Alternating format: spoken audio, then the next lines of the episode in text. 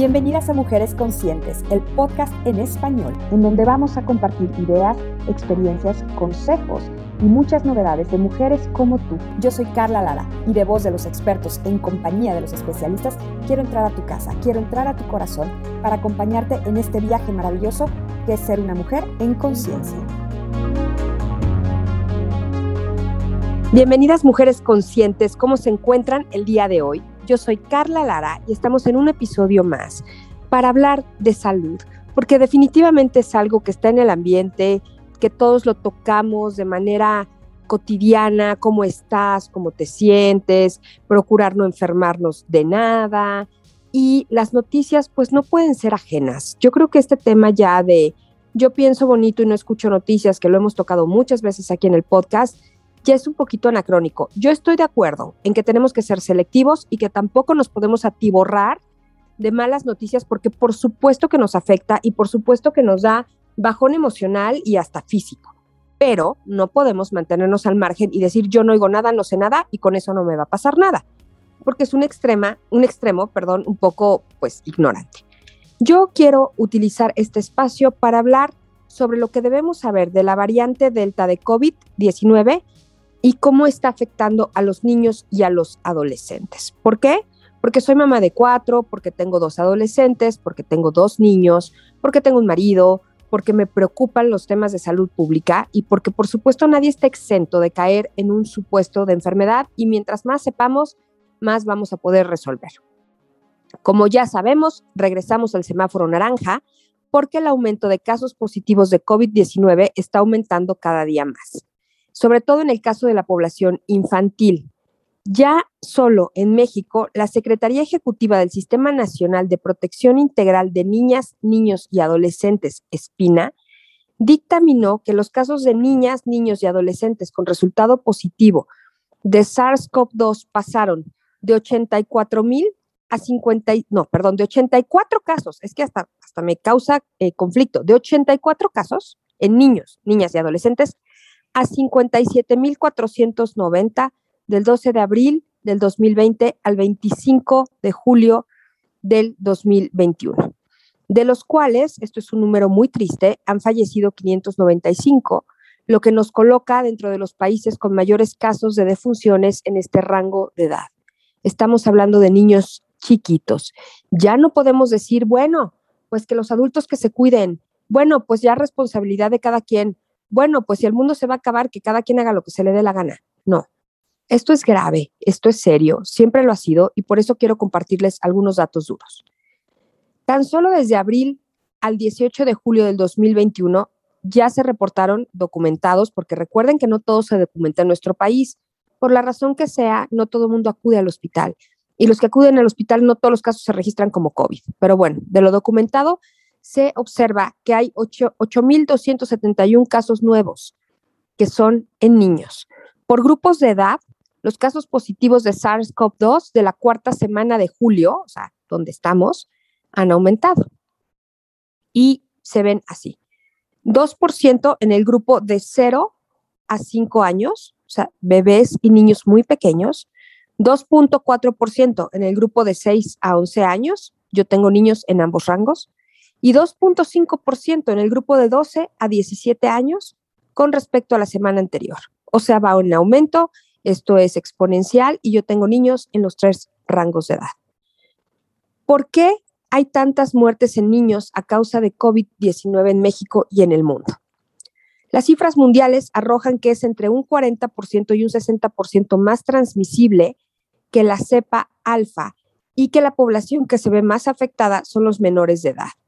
Acuérdense que platicamos en el episodio pasado que esto de las letras del alfabeto griego que se les dieron a las cepas fue una, em, una decisión muy atinada de la Organización Mundial de la Salud para no segregar más a los grupos humanos y decir, ay, esta se dio en tal zona geográfica. No, entonces son alfa, beta, gamma.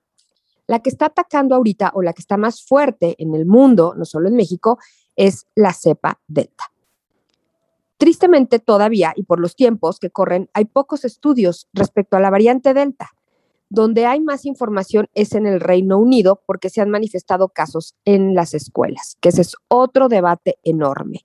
¿Vamos o no vamos a dejar regresar a nuestros niños a las escuelas de manera presencial en agosto con esta tercera ola de contagios y con estos picos tan altos de mortalidad en nuestro país, no en, no en Bangladesh, como dicen por ahí en la mañanera, sino en México, en las ciudades mexicanas y que además no tenemos el volumen de cobertura de vacunación en adultos que tiene el Reino Unido y bueno, de los niños ni hablamos.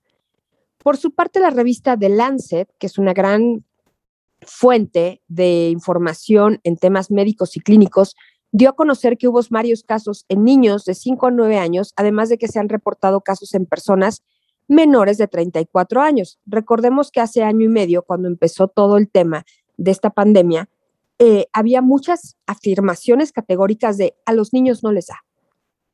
Los bebés no se enferman y los jóvenes tampoco. Hoy son la población más afectada. ¿Es verdad que la cepa delta es más riesgosa para los niños?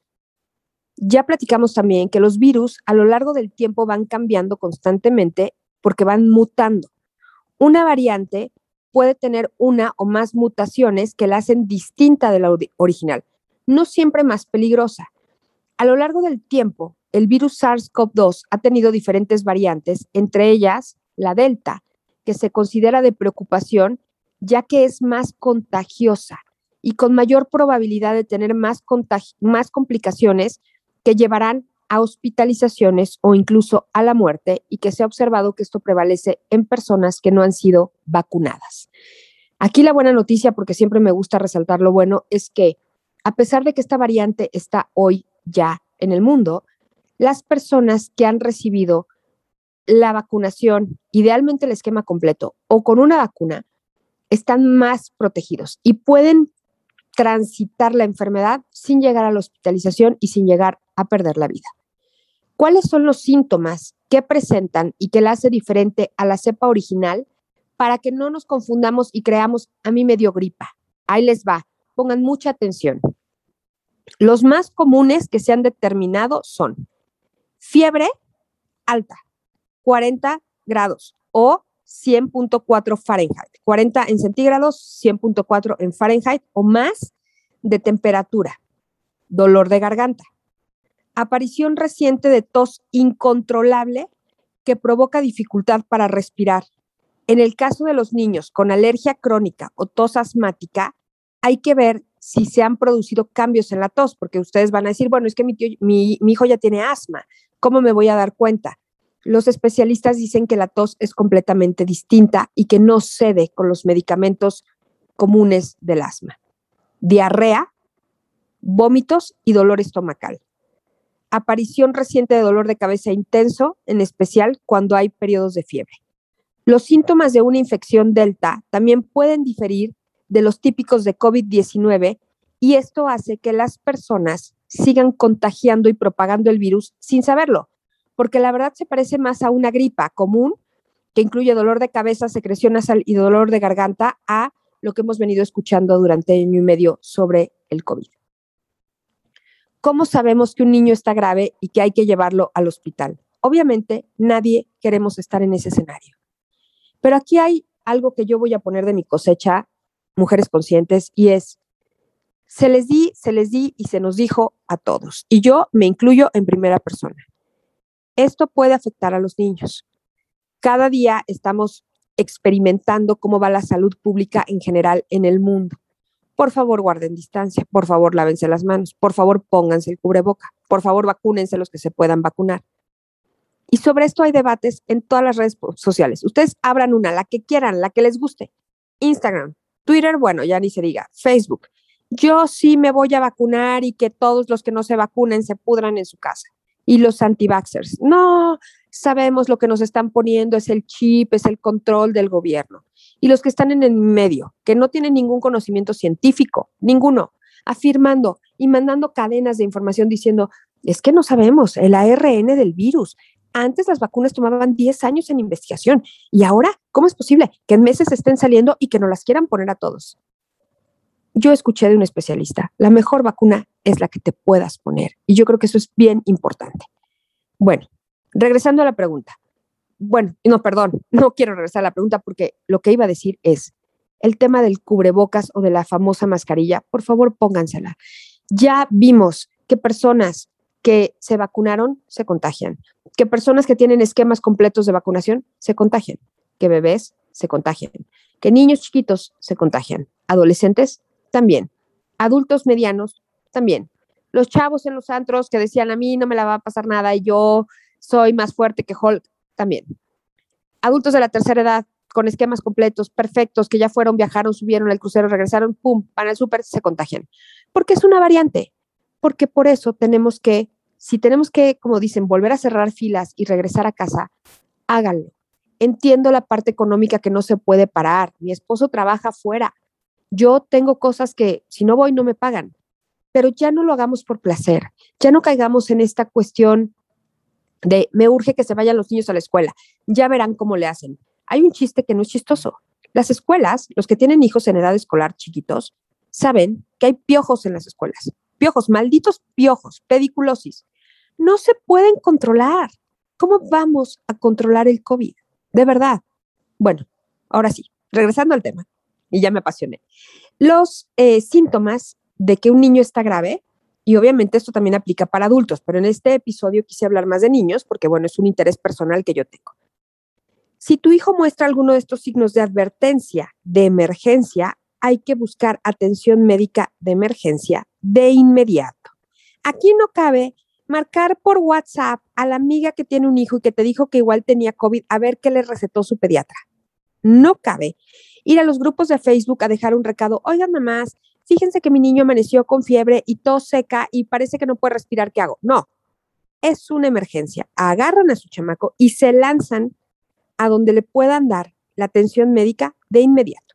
Los síntomas son dificultad para respirar, dolor o presión en el pecho que no desaparece, confusión, que estén como que, ¿dónde estoy? ¿Qué hago aquí? ¿Quién soy?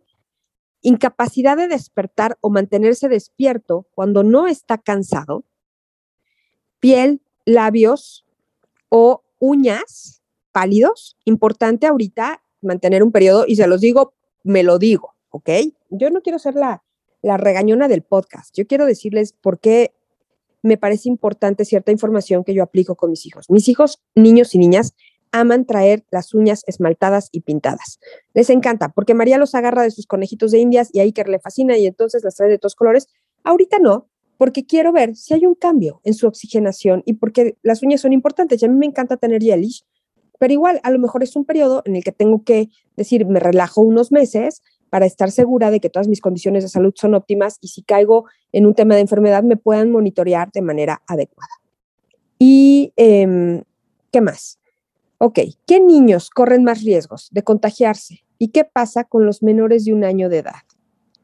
Esto es súper triste. Los menores de un año, o sea, bebés, pueden ser más propensos a enfermarse gravemente a causa del COVID-19. Otros niños independientemente de su edad, pero que tengan las siguientes afecciones también tienen mayor riesgo de enfermarse gravemente. Estas son las comorbilidades. Ahí les van. Asma o enfermedades pulmonares crónicas. Diabetes. Afecciones genéticas, neurológicas o metabólicas. Enfermedad de células falciformes. Enfermedades cardíacas desde el nacimiento. Inmunodepresión esto significa sistema inmunitario debilitado a ciertas afecciones o por tomar medicamentos que debilitan el sistema inmunitario, complejidades médicas, niños que tengan varias afecciones crónicas que afectan muchas partes del cuerpo y que dependen de la tecnología y asistencia para su, para su vida diaria y obesidad. Yo creo y me atrevo a asegurar categóricamente que cualquier padre o madre de familia puede y tiene que saber con certeza que su hijo tiene o no tiene cualquiera de estas afecciones. Ahora, ya no hay de otra. Ya tenemos, por favor, que bajar la información a los niños y enseñarles sí o sí a cuidarse para evitar el contagio y para que si se contagian puedan estar en un, en un estado de salud que sea lo más óptimo posible y se recuperen, ojalá, de la mejor manera posible. La Organización Mundial de la Salud recomienda seguir los siguientes pasos con los niños en una enseñanza que ya no puede esperar y no podemos esperar que en agosto se lo enseñen en las escuelas a los niños que, que las familias opten porque así sea. Manos limpias. Punto. Lavarse las manos con frecuencia con agua y con jabón, por lo menos por 20 segundos. Ideal con un desinfectante para manos base de alcohol que contenga al menos 60% de alcohol muchas veces al día. Muchas, mamás y papás. Ya no es suficiente antes de comer y después de ir al baño cuando se bañan. Es, ¿ya te lavaste las manos? Cada vez que los vean. Jugaron el videojuego, ya te lavaste las manos. Fueron al baño, ya te lavaste las manos. Se van a sentar a comer, lo mismo. Entraron del jardín, salieron al jardín, acariciaron al perro, se están tallando los ojos, van a jugar las muñecas. Lavado de manos varias veces al día, muchas veces. Practicar el distanciamiento físico hay que asegurarnos de que nuestros hijos y todos los integrantes de nuestro hogar eviten el contacto cercano con cualquier persona que no vive en casa. ¿A qué me refiero con esto? Es difícil, pero de pronto vamos a pensar que dentro de nuestro círculo seguro o que creemos que seguro están los abuelos o los tíos. Bueno, ya no cabe, por lo menos en esta ola, yo no estoy diciendo que sea para siempre, ahorita que está todo tan variable y tan impredecible, que lleguen o vayamos con los abuelos y entonces besos y abrazos porque hace dos semanas que no nos vemos. Perdón, pero no. Yo sé que es súper doloroso, yo sé que es súper difícil. Pero antes, las personas mayores podían ser contagiadas por los jóvenes, por los niños, porque se creía que eran asintomáticos. Hoy podemos contagiar cualquiera de nosotros los adultos a nuestros hijos y no le deseo eso a nadie. ¿Con quién más? Con un repartidor, que pedimos la pizza. Bueno, no es el niño quien tiene que salir por la pizza y si sale por la razón que sea, pues que se mantenga a dos metros de distancia del repartidor. Lo ideal es pedir que lo dejen en la puerta de la casa, bajar un adulto responsable eh, con la mascarilla, si tienen una careta y les da más seguridad la careta, la verdad es que está demostrado que el cubrebocas eh, grado médico, que sea tricapa o de estos famosos KN95 son suficientes y que puedan tener gel antibacterial antes de tomar el paquete, después de tomar el paquete. Y también hay mucha eh, ciencia diciendo no se queda el virus en superficies, pero si les da paz, como a mí, pues usen algún spray desinfectante. Limpiar y desinfectar la casa no es negociable. Hay que ponerse mascarilla de tela. Así de grave está la cosa. Si venimos de la calle y vamos a estar en casa, en contacto con nuestros seres queridos, hay que usar la mascarilla de tela, el que llega de la calle. Eh, Obviamente las mascarillas que les dije de grado médico hay que usarlas en espacios públicos sí o sí, incluso en espacios donde haya aire libre, pero que pueda existir un riesgo alto porque a lo mejor es un evento de mucha gente, un concierto, un evento deportivo. Ahora, la vacunación en niños todavía no está autorizada. Es triste, eh, ya dijeron en nuestro país, bueno, sí, sí vamos a vacunar, pero dan bandazos. Ahora, ¿qué sería el escenario idóneo para podernos volver a sentir un poquito seguros como estábamos hace algunos meses? A lo mejor por, no sé, febrero, marzo de este año, que decíamos, bueno, ya hay más gente vacunada, ahí vamos, eh, los semáforos epidemiológicos en nuestro país empezaron a variar. Bueno, pues falta el tema de la vacunación en niños. Eh, hay recomendaciones mundiales de que todas las personas de 12 años de edad o más en adelante se, se vacunen contra el COVID-19 para protegerse y ayudar a proteger contra esta enfermedad. La vacunación en una proporción grande de la población es una herramienta fundamental para detener la pandemia. Yo sé que hay mucha información dispersa. Yo misma la he cuestionado y me doy a la tarea de leer y de reflexionar y de buscar posturas pro y en contra, no de la vacunación, sino de qué tan efectiva es la vacunación qué marcas son más, eh, resultan más efectivas, cuáles son mejores, qué índices de protección tienen, pero honestamente, la mejor vacuna es la que te puedes poner. Sí, ¿me puedo contagiar después de haber sido vacunado? Sí. ¿Tengo las dos dosis y ya me siento mal? ¿Puede ser que me contagie? Sí. El caso es que afortunadamente van a ser los menos y los que sean se van a recuperar o tienen más probabilidades de vacunarse. Entonces, es bien importante fomentar en los niños, como parte de esta educación, la idea de que sí se van a vacunar cuando sean sus tiempos. Esto es bien, bien importante, porque de verdad, si tú creces en una casa donde estás escuchando que la medicina tradicional no sirve para nada, que las vacunas no son eficientes, que para qué te vacunas, que con que comas bien es, es, eh, es suficiente o sirve, que con que pienses bonito y no escuches noticias no te va a pasar nada, pues estamos siendo de verdad súper irresponsables con los niños, con nuestra familia para pasar esa información. Entonces, parte de la nueva educación, por ponerle un adjetivo, es decirles a los niños, lávate las manos, ponte la mascarilla, guarda la distancia, come bien, como una cosa que sea de mantra y que sea de un autoconvencimiento. No porque mamá me lo diga todo el tiempo, yo lo hago. Yo lo hago porque estoy convencido de que esto es lo que mi cuerpo necesita. Si tengo unas papas fritas enfrente, que me encantan, ojo, lo aclaro, así procesadas, de bolsita, y tengo un melón fresco para picar, hoy tengo que cambiar el chip y comerme el melón fresco para picar. Y hacerlo con tal convencimiento y con tal alegría que mis hijos elijan lo mismo y que eventualmente digan, ay, ¿podemos unas papas? Sí, en la fiesta de fulano, en un mes o en dos o cuando sea, pero no que estén ahí disponibles para que cuando bajo, lo primero que encuentro en la cocina son las papas. Ya no puede ser. Entonces, ¿qué otra cosa que siempre recomiendo y que no me voy a cansar? El tema del consumo de probióticos. El probiótico, perdón que me tome un traguito de agua, el probiótico, ¿qué es lo que hace? Ya lo hablamos, va a fortalecer toda la microbiota intestinal donde residen un montón de neuronas que están conectadas directamente, como el segundo cerebro que es, con nuestro sistema nervioso central, por un lado. Dos, que va a permitir la absorción y la producción de micronutrientes en nuestro cuerpo, absorción de vitaminas, de hierro, de ciertos minerales y la producción de ciertos micronutrientes que necesitamos para mantener nuestro sistema inmune saludable, reactivo y efectivo. Y número tres, va a mantener esos bichos positivos en nuestro cuerpo en variedad y en cantidad para que si hay algún patógeno que quiera entrar en nuestro cuerpo, nuestros sistemas en plural reaccionen favorablemente. Porque, ¿qué creen? Que el COVID es una enfermedad sistémica, multisistémica. No es respiratoria, no son mocos y gripa, no es tos aislada. Es, me puede afectar el hígado, me puede afectar el corazón, me puede afectar el páncreas, me puede afectar los pulmones, me puede afectar el cerebro.